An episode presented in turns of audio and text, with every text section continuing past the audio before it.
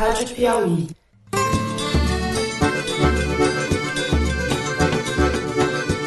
Olá, está começando mais um Foro de Teresina, podcast de política da revista Piauí. Today I'm very thrilled to welcome President Bolsonaro of Brazil for his first visit to the White House.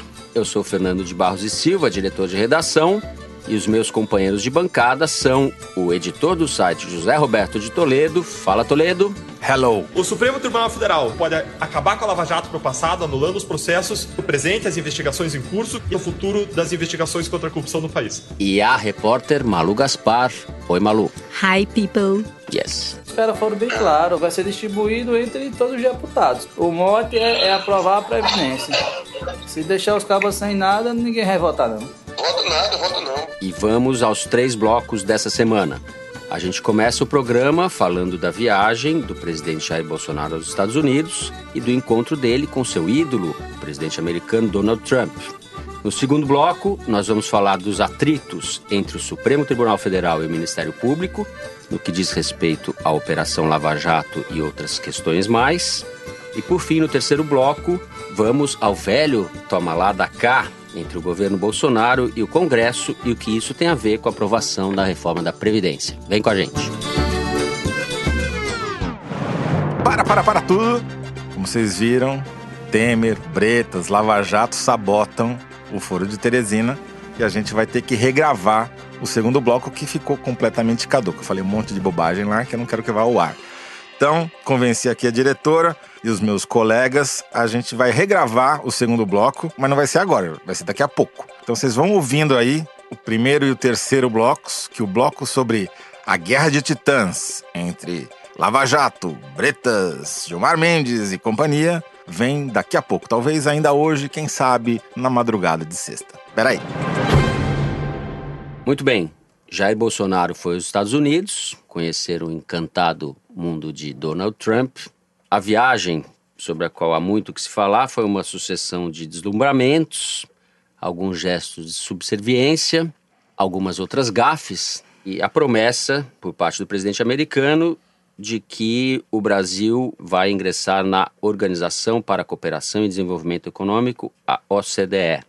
Em contrapartida, o Brasil abriu mão dos benefícios na OMC, Organização Mundial do Comércio. Como país em desenvolvimento, ele tinha alguns benefícios, retirou impostos de importação do trigo americano e liberou a base de Alcântara, que, segundo Bolsonaro, estava deficitária e ociosa.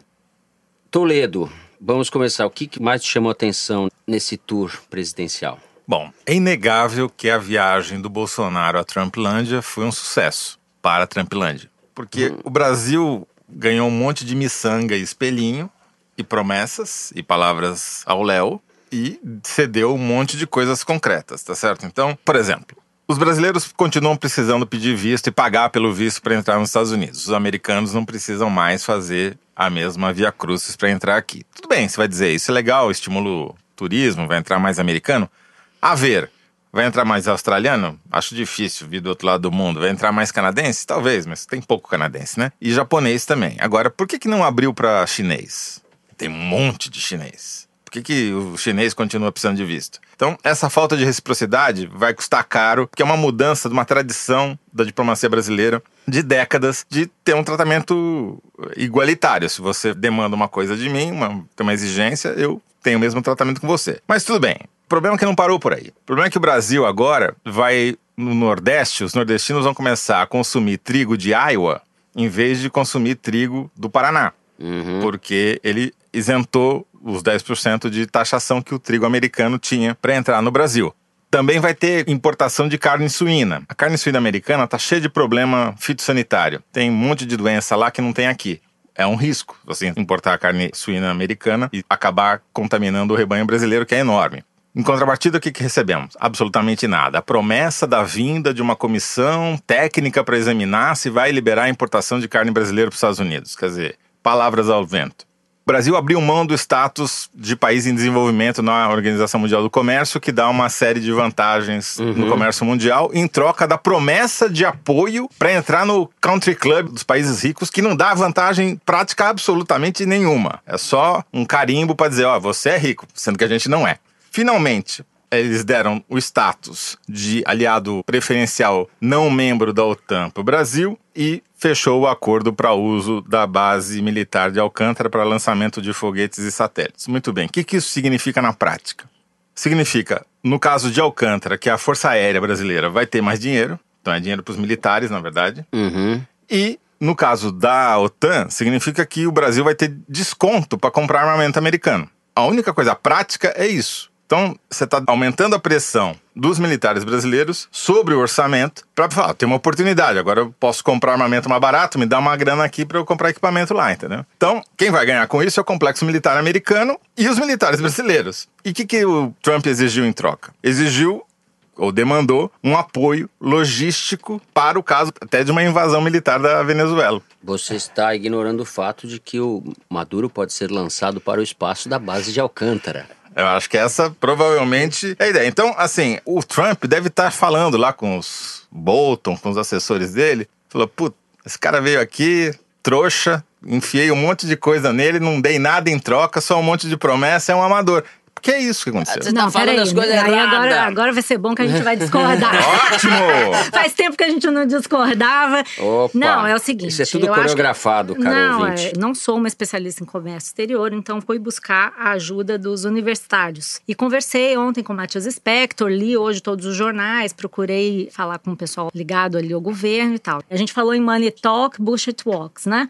Então, eu acho que nessa coisa dos resultados concretos, não é bem assim, Toledo. Por quê? No caso de Alcântara, realmente a base estava ociosa, porque existe uma regra dos Estados Unidos que não permite que nenhum satélite que tenha peça fabricada nos Estados Unidos possa ser lançado no espaço de lugares com os quais não há acordo. Eles vão fechar um acordo com o Brasil e isso vai permitir que se use a base. Isso dá uma receita para as Forças Armadas. Não se tem um número exato, mas é alguma coisa entre centenas de milhões de dólares. Pode dar. Se eles realmente lançarem. Porque já foi feito o mesmo acordo no passado do governo Fernando Henrique, não, não aconteceu feito, nada. Foi não foi parecido. feito. O que eu entendi é que esse acordo é um acordo concreto. Isso é uma receita e é uma solução não, realmente. vai ser quando entrar o dinheiro. Por claro, é mas intenção. também o Brasil também não perdeu nada com relação ao negócio não. da OMC, por exemplo. Eu não entendo de OMC, mas eu estava lendo aqui um artigo do Assis Moreira, que é o repórter decano do Valor, que já cobriu mais de 20 reuniões do Fórum Econômico Mundial, dizendo que o Brasil abriu mão de um tratamento diferenciado que ele não usa. Em troca de uma entrada na OCDE, que para você entrar na OCDE, você tem que fazer uma série de reformas legais, desde combate à corrupção até educação, que vão colocar você em condições de governança melhores. Não é só para você ser rico, é para você ter um arcabouço regulatório melhor. Significa que você ganha uma espécie de grau de investimento. Então, você não precisa estar na OCDE para fazer as reformas que você precisa fazer. Mas aí eu acho que tem uma coisa da agenda do Paulo Guedes que é de forçar isso, porque você tem uma situação em que é o segredo de Tostines. Eu não faço as reformas porque eu não estou na OCDE. Então, como eu não faço as reformas, eu não vou para a OCDE. Eu não acho que é só, só missão. depende do Brasil, não depende dos Estados Unidos para fazer Não, os Estados Unidos apoiarem a entrada do Brasil no OCDE é significativo, mesmo as, os é mais simbólico. críticos. Quanto que o Brasil ganhou efetivamente em Mas dólares? o Brasil também não perdeu nada por enquanto. A história no do mínimo, visto, por no exemplo. mínimo 40 milhões de dólares de visto. Para qualquer americano entrar no Brasil é difícil você obter visto, é burocrático e o Brasil não tem o que perder com isso. 40 milhões de dólares. Vamos pensar no geral, quantos turistas vão entrar? E com essa todo mundo que diz que vai ser uma porcaria, o outro diz que vai ser maravilhoso, não tem os números na mão para poder afirmar qual é o saldo. O que eu acho é que não dá pra gente só descartar desde o início, porque essas coisas têm um impacto econômico que atendem à agenda do Bolsonaro. Aí a gente pode falar do bullshit, que sobrou bullshit nessa viagem. Foi uma bullshitagem geral. Malu, Ele um conseguiu tostão. juntar O Brasil vai perder receita no trigo, vai perder receita na carne suína, não ganhou um tostão nessa viagem. Eu acho cedo para a gente dizer que o Brasil perdeu muito ou ganhou muito antes de saber como que essas iniciativas vão ser concretizadas. Aparentemente, há sim, segundo o que a gente está lendo aqui, existe uma divergência sobre exatamente isso. O Brasil concedeu demais coisas concretas e recebeu promessas. Isso é um uhum. ponto que tem sido apontado. Mas eu acho difícil a gente afirmar isso categoricamente antes da gente saber qual vai ser o saldo concreto dessa visita. Mesmo porque o apoio dos Estados Unidos, embora seja um sinal importante, não é uma garantia de que o Brasil vai entrar na OCDE, certo? Não é. Ele é uma promessa de que vai apoiar. E aí, para fazer isso, o Brasil tem que fazer essas reformas. Isso eu não acho que é ruim. Essas, essas reformas são boas para o Brasil. Bem, eu, como especialista em aspectos periféricos da viagem, simbólicos, queria chamar a atenção para o jantar que houve na véspera do encontro do Bolsonaro com o Trump jantar na casa do embaixador Sérgio Amaral. Estava lá o filho do Bolsonaro, Eduardo Bolsonaro, que é o chanceler na prática, e o Olavo de Carvalho, sentado à direita do Bolsonaro e apresentado pelo Bolsonaro como um dos maiores pensadores responsáveis pela eleição dele. Não sei se é porque a imagem estava um pouco escura, tal, parecia um filme um tanto sinistro, um filme um pouco de horror. O que está claro pela presença do Eduardo Bolsonaro no encontro com o Trump, que foi também mais uma das miçangas que o Trump. Porque o Trump faz isso, né? Ele vai fazer uma reunião com os democratas para tentar aprovar o orçamento do jeito que ele quer, aprovar o muro. Ele oferece um monte de docinho na reunião. O docinho que ele deu para o Bolsonaro foi botar o filho dele dentro da reunião privativa na Casa Branca. Levou o John Bolton, que é o assessor para assuntos internacionais dele, junto, que não estava previsto e convidou o Eduardo Bolsonaro, segundo o próprio Eduardo Bolsonaro, para participar da reunião. Com isso, fez uma deferência para o presidente brasileiro e deixou de fora o chanceler, que, segundo a Patrícia Campos Melo na Folha, deu chilique a hora que ficou sabendo uhum. que isso tinha acontecido, né?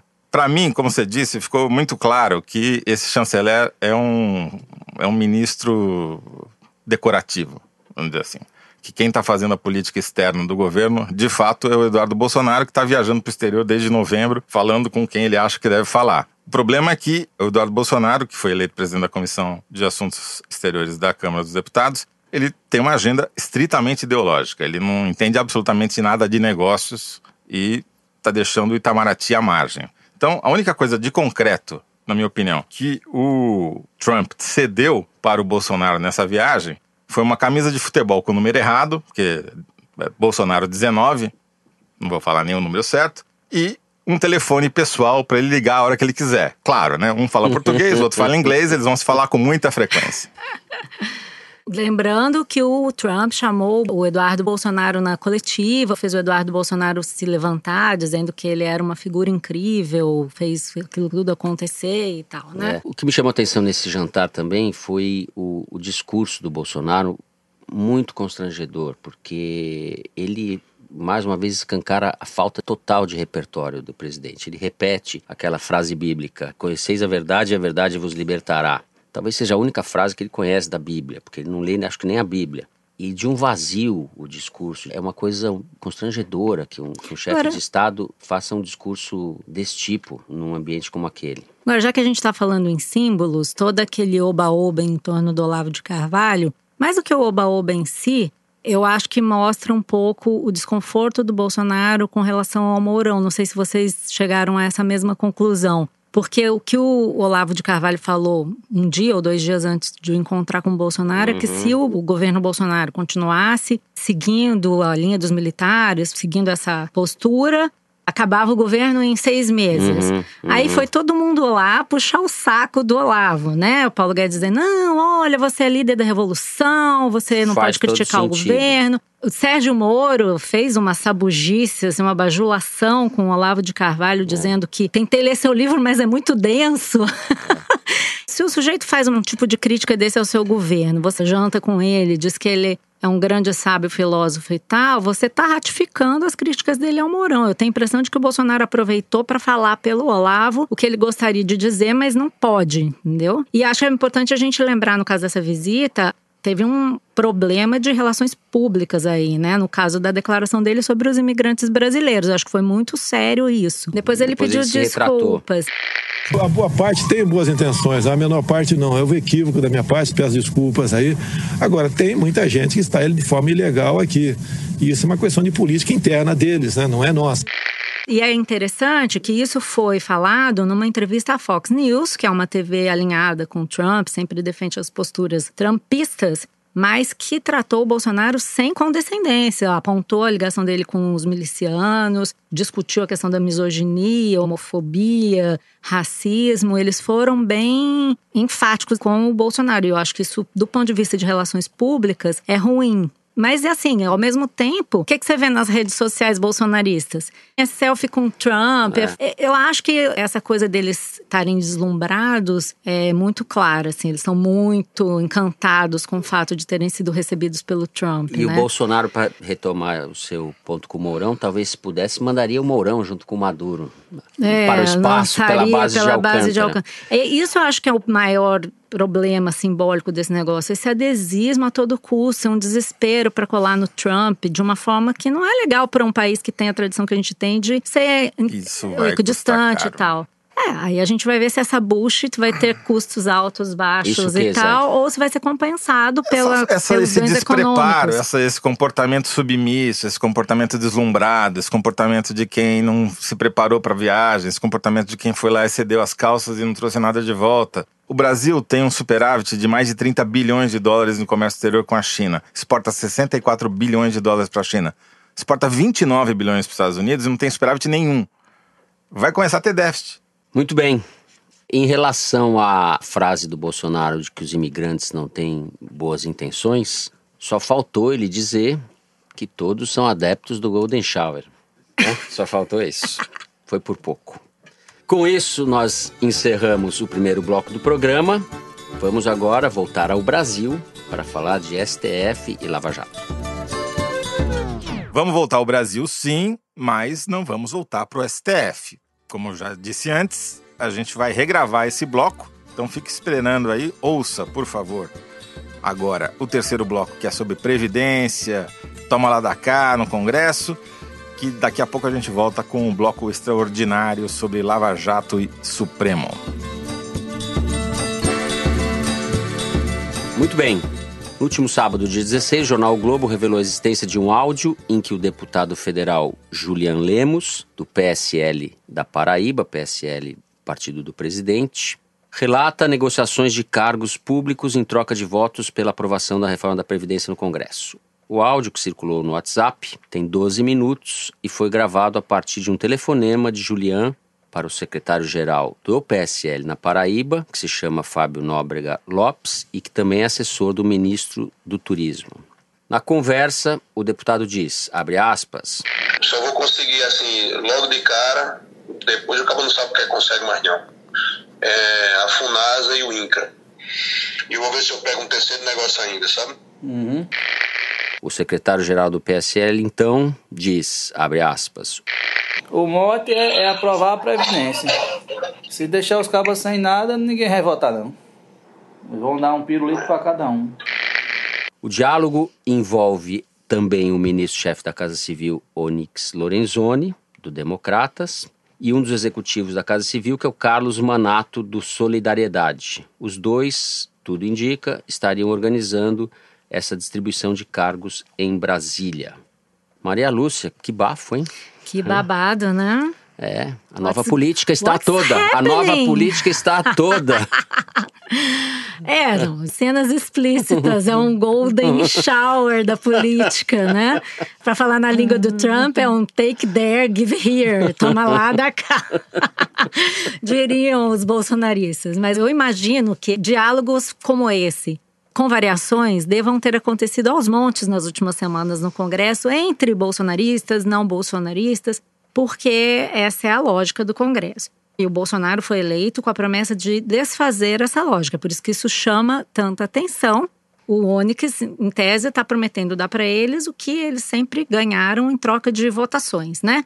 Aí, esse trecho é muito significativo, mas tem outros também que me chamam a atenção que a gente pode usar para analisar o que, que pode acontecer no Congresso em relação às pautas do governo nos próximos meses. É importante contextualizar quem também é o Julian Lemos. Julian Lemos é um deputado federal pela Paraíba Mas ele não é qualquer deputado federal, ele era o escudeiro do Bolsonaro na campanha. Se você pegar as fotos do Bolsonaro no Instagram, ou todas as fotos publicadas com o Bolsonaro na campanha, o Juliano tá em geral atrás dele. Ele era o coordenador da campanha coordenador no da Nordeste. campanha no Nordeste, foi a pessoa que organizou toda a publicidade, redes sociais no Nordeste que tiveram um papel importante. Foi uma das pessoas envolvidas numa articulação para nomear o candidato a vice, o príncipe, Luiz Felipe de Oliveira Braganças, que acusou Julian e Bebiano de terem agido como agiotas, sugerindo que cobrariam alguma coisa para permitir que o príncipe fosse candidato a vice. Então é um personagem que sempre foi próximo do círculo bolsonarista, mas nesse áudio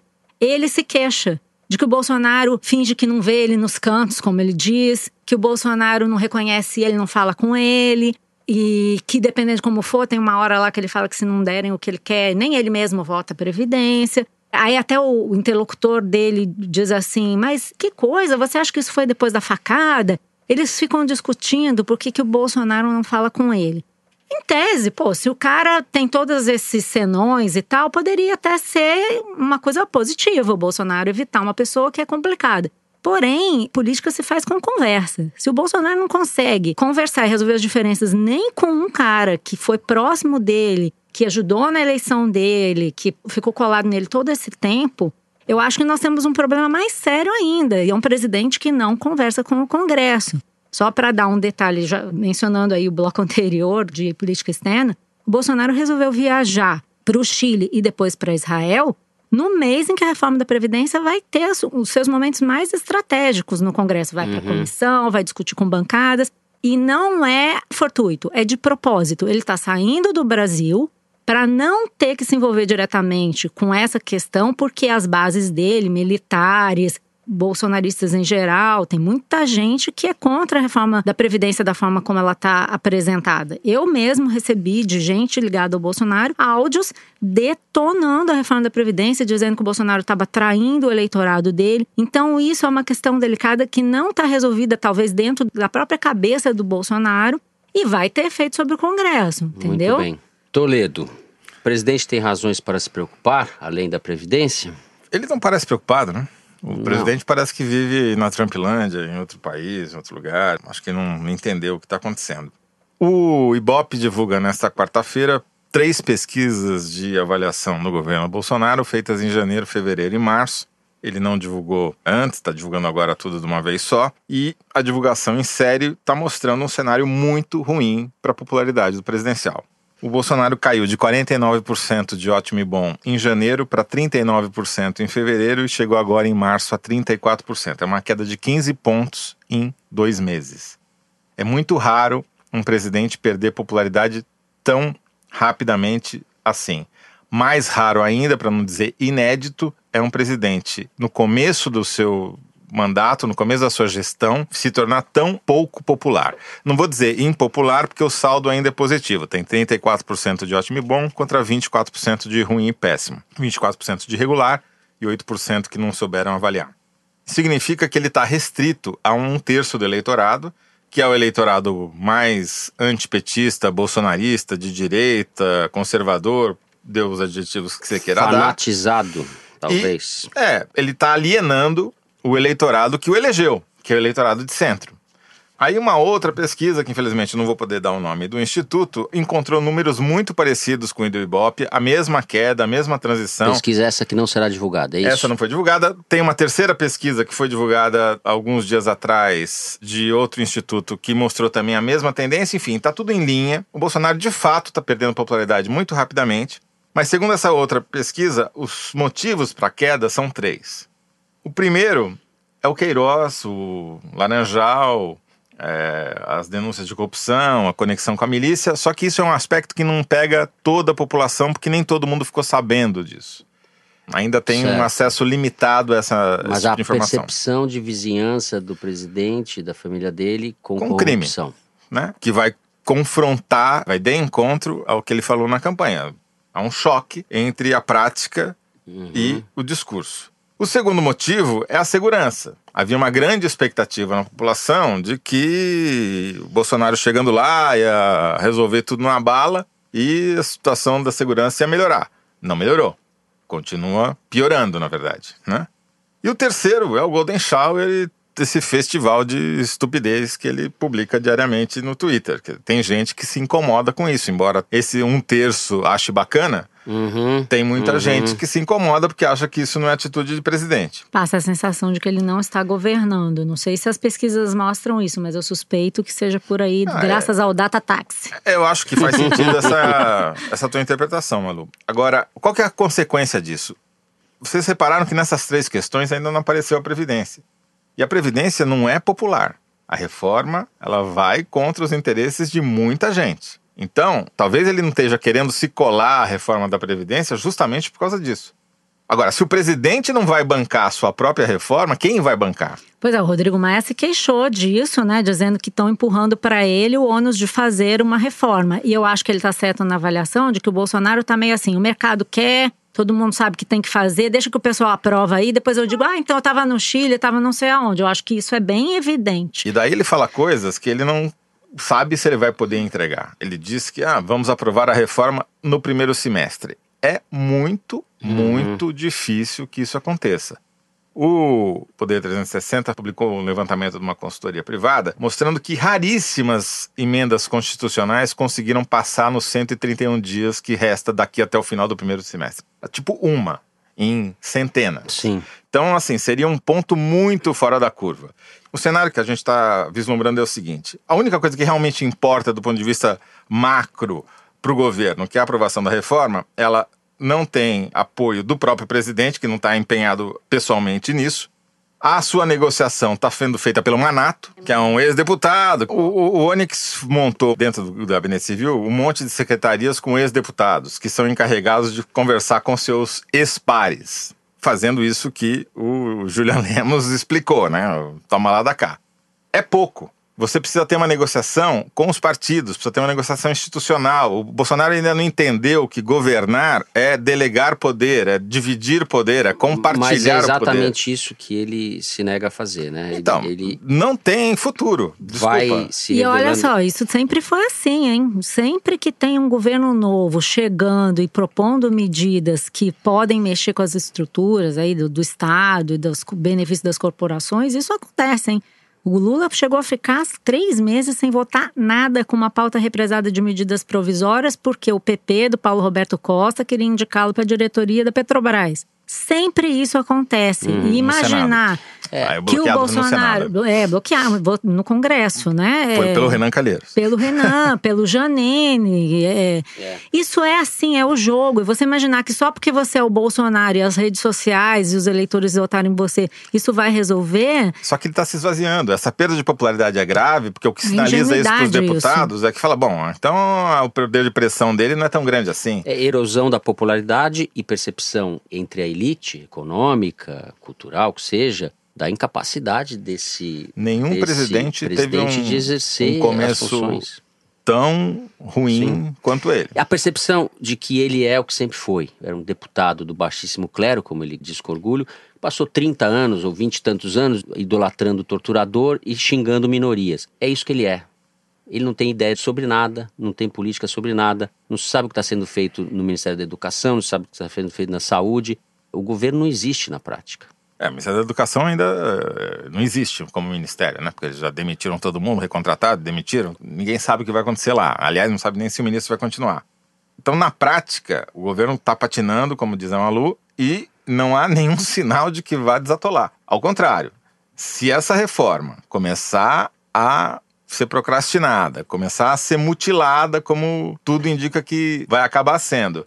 O apoio que ele tem ainda do mercado financeiro, do grande empresariado, também vai ser erodir. E aí. E aí? E aí? E aí? É, isso daí tem que estar tá pensando as coisas erradas, Toledo. O Morão tá prestando muita atenção. É. Com isso, a gente chega ao final do terceiro bloco e ao momento Kinder Ovo. Na semana passada, o Toledo reconheceu a voz do Ratinho e nos deu alguma esperança de melhorar o nosso desempenho. A direção tá me pondo aqui. Eu não vou melhorar o desempenho de ninguém que eu não acerto uma, diretora. Hoje, o nosso Dani de está viajando. Quem toca o Kinder pra gente é o Luca Mendes. Pode soltar, Luca. Vai lá, Luca, me ajuda aí, Luca.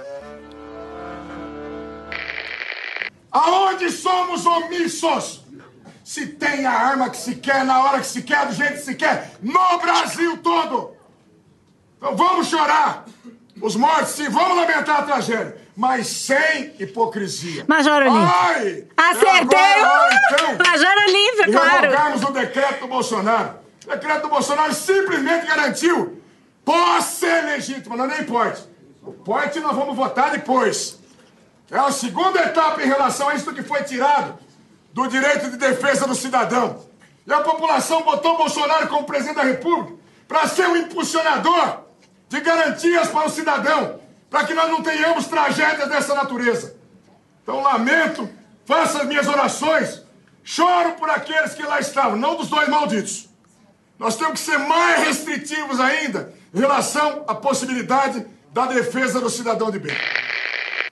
Eita, Aê! Malu acertou. Valeu, Lucas, você me deu sorte. É o Major Arrasou. Olímpio, senador eleito pelo PSL de São Paulo, durante reunião da Comissão de Constituição e Justiça e Cidadania na última quarta-feira, dia 13 de março. Ele se referia, obviamente, ao massacre na escola estadual Professor Raul Brasil, em Suzano, na região metropolitana de São Paulo. Major Olímpio, que vamos lembrar, defendeu que se armem os professores, que os professores andem armados. Ou Grande seja, prócer. É uma delinquência. A gente vai vir armados, é, para. Não, melhor não, melhor não, melhor não. Eu acho melhor não, gente. Eu peço pra vocês, por Aqui favor, é que eu acho que você vai amor. dar problema pra mim. Que é isso, mano. Ai, Viremos ai. armados de flores. Ah, com certeza. Agora, Depois o dessa, vai senador falar da o quê? República podia se armar de alguma inteligência antes de falar também. Né? É, opa, daí já é pedir demais. É. E, gente, não custa a gente reforçar o convite. No próximo dia 11 de maio, que é sábado, não tem desculpa para vocês, vai acontecer a Maratona Piauí especial de podcasts em parceria com a Rádio CBN. Vai ser no Instituto Moreira Salles, aqui no Rio de Janeiro. E além de nós, vão estar lá vários dos melhores podcasters do Brasil. A programação já está no site da revista Piauí, na aba Eventos, e os ingressos vão começar a ser vendidos em abril.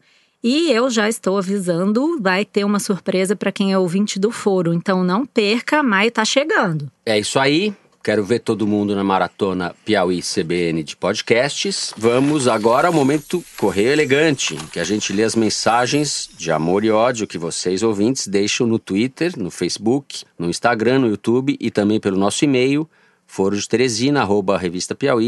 forodeteresina@revistapiauí.com.br. E foi por e-mail que nós recebemos uma mensagem muito importante, urgente, eu diria. O foro é mesmo surpreendente. Atenção, por favor, e se possível, música romântica, Luca. Queridos Fernando, Malu e Toledo, esse programa é mais poderoso que Santo Antônio. Aqui vai o relato de mais um casal unido pelo Foro de Teresina. Na semana passada, depois de sofrer com a abstinência carnavalesca do programa, o namorado pediu para esperar só mais um dia para ouvirmos o foro juntinhos. Imediatamente tive a certeza de que esse era mesmo um exemplar para casar. Então vai aqui no ar a proposta de matrimônio. Vitor Mozão, se aceita passar o resto de suas quintas-feiras comigo, disputando acirradamente o Kinder Ovo e contando Java Porquices com a benção da Malu, do Fernando e do Toledo? Aguardo resposta ansiosamente na quinta tarde. Um beijo para vocês, parabéns pelo programa. Peraí, peraí. Grace, a noiva. Como que ele chama? Ela pediu o casamento, ela pediu- Ela, a Grace, ô Vitor, se você não casar, a gente vai na Vitor. sua casa, não, rapaz, Vitor, agora. você é obrigado a casar. Agora é o seguinte, Se você meu não filho. aceitar esse pedido de casamento, a gente vai te pegar em Dançou, casa. Tá lascado. É. Você tem que casar com a Grace agora. Ô, Vitor, vou mandar um Java Porco pra tua casa se você não casar. Isso, a gente dá de presente pra fazer o jantar de Java Porco É no casamento. Tarararã. Tarararã. Tá, bom, depois desse momento ternura, vamos para o momento avacalhação. Pelo Facebook, o Hugo Sete Câmara escreveu: É a primeira vez que ouço um podcast da Piauí. Eles são sempre tão anti-Bolsonaro? Bem, Hugo, se lê, eu ouço cri, cri, cri, cri, cri aqui. né? Estúdio. Não, é só de vez em quando, a cada É, como ele quinta-feira. chama, Hugo? Você tá pensando nas coisas erradas da Que gente que é aqui. isso? É. Isso é fake news, tá ok? A gente tá tentando elogiar, mas ele não tá ajudando. Viu? Bom, e tem uma outra aqui. A mensagem que a ouvinte Luana Silva deixou no nosso canal do YouTube depois do último episódio. Esse programa foi muito difícil de acompanhar. Primeiro essa foto horrível de capa no YouTube, depois esse cara no fim que tinha que adivinhar a voz. Poxa vida, eu ouço o programa antes de dormir, não queria ter ouvido a voz desse babaca falando MP e essas notícias dos Olavetes no alto escalão da nossa burocracia. Ai, meu Deus, mas isso não é culpa nossa, né, gente? Ô, Luana, a culpa é da realidade. Vamos E gravar na mais um. Noruega. A gente vai fazer É, um foro de Teresina da Noruega. Vou gravar no Canadá pra ficar passando a voz do Justin Trudeau. Aí vai ser lindo. Foro de Oslo. e tem uma aqui pra você, Toledo. Nosso ouvinte João Meira pergunta: vai ter Java Porco ao molho de laranja? Será que ele tá falando da maratona Piauí CBN? Então, Malu, eu não queria falar de Java Porco, né? Porque dizem que eu fico Java fazendo Porco. propaganda aqui. Aí o Bruno Tadeu deixou a seguinte mensagem por e-mail para nós. Diz que o foro é o point de quinta-feira dele. Ah, fica checando ali a todo minuto se já entrou no ar. E quando ele ouve no fim de semana, é sempre em companhia da sua companheira, a Débora. Hum. Com quem carinhosamente eles trocam apelidos de Java. Porco. Como assim? Toledo. Ele fica chama chamando um, outro chama outro. de Java Porco. Oi, O Java Porco. Boa noite. Ai, que saudade, negócio. Java Porco. Assim?